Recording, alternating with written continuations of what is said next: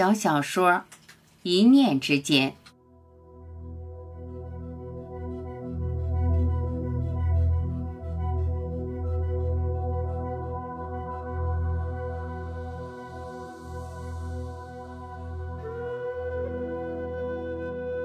荒凉的海滨渔村，住着渔民小乐一家三口。父亲老乐年过五旬。脸庞和身躯被海风和日头熏陶得黝黑发亮。小乐不满二十，肤色比父亲白净许多。街坊四邻都知道，老乐和妻子是老来得子，对小乐疼爱有加，不但很少带他出海，还省吃俭用供他上学。小乐也很孝顺懂事。这天傍晚。老乐独自出海捕鱼归来，或许是当天的洋流有了微小变化，又或许是阴天气压太低。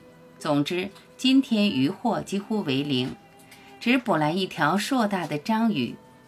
郁闷的老乐回家就嘱咐妻子，赶紧开火淘米做饭，打算把章鱼大卸八块，做成一盆鱼羹。好歹今天有这条章鱼做底。起码让咱仨填饱肚子。碰巧放学回家的小乐迎头就看到了水池里挣扎的章鱼，人眼和鱼眼四目相对，小乐隐隐然觉得这章鱼的目光深沉，又带着一丝哀婉，于是连忙拦住准备杀鱼的母亲，请求父母把章鱼先放到木桶里养着。爹。今天唯独他被抓住，这说明他和咱有缘呀。咱就先养他一天，如果明天还捕不到鱼，再吃它也不迟啊。就这样，章鱼被小乐放进了盖着盖子的木桶。虽然晚上全家吃的是酱油拌糙米饭，但老乐和妻子却挺开心，不为别的，只为儿子的善心。老乐悄悄跟妻子说：“渔民在海里挣饭吃，捕捞多少全靠天意，说不定这大难不死的章鱼还真能带来好运。”第二天清晨，妻子发现厨房里的蔬菜少了一些，不过丢的都是地瓜秧、葱头之类的小物件，也不见外人进来偷窃的痕迹。老乐说。莫非是章鱼偷吃的？我听说过海里的章鱼会趁着夜晚爬上岸偷吃田地里的作物。小乐把昨晚剩下的酱油拌饭扔进木桶，没想到章鱼真的给吃了，不但吃了，还微微晃动身体，摇得木桶直晃的，把一家三口逗得哈哈大笑。今天老乐出海捕鱼，还真应了他昨晚的话，居然满满当当收获了整船渔获，把小渔船的吃水线都压下去不少。这之后一连几天都是如此，老乐一家不但每晚海鲜丰盛，还靠卖鱼货挣了不少钱。于是，一家对木桶里的章鱼更加殷勤。每天把煮熟的豆类、麦饭一股脑扔进木桶，有时候小乐还会偷偷扔过去一个煮熟的鸡蛋。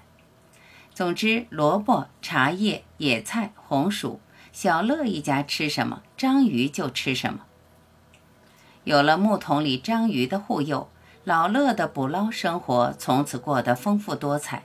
不到半年，就把以前破旧的棚屋翻新成了崭新的砖房。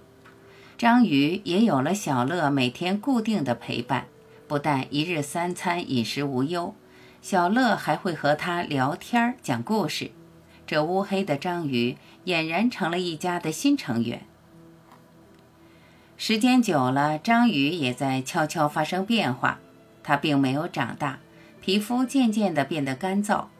小乐拿些油脂给它涂在身上，它似乎也觉得很舒适，晃荡个不停。老乐喂他喝酒，他便跳起奇妙的舞，然后昏天黑地的睡过去。这之后，章鱼身上开始长毛，是淡褐色的，拿手轻轻抚摸，柔软温顺，触感很好。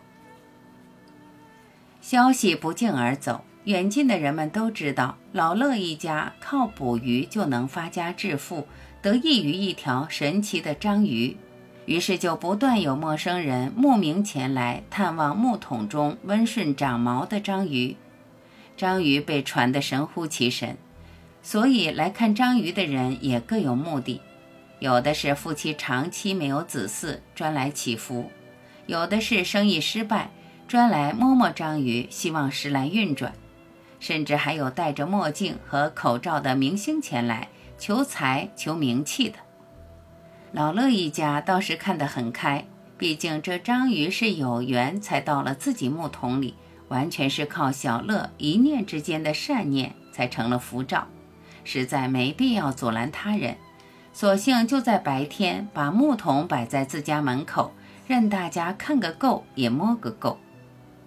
章鱼本尊似乎也很喜欢这种受人瞩目的待遇，只要被轻轻抚摸过，就会晃动身体。引得大家一阵惊叹。这天终于来了不速之客，据说是本省有名的大财团董事长。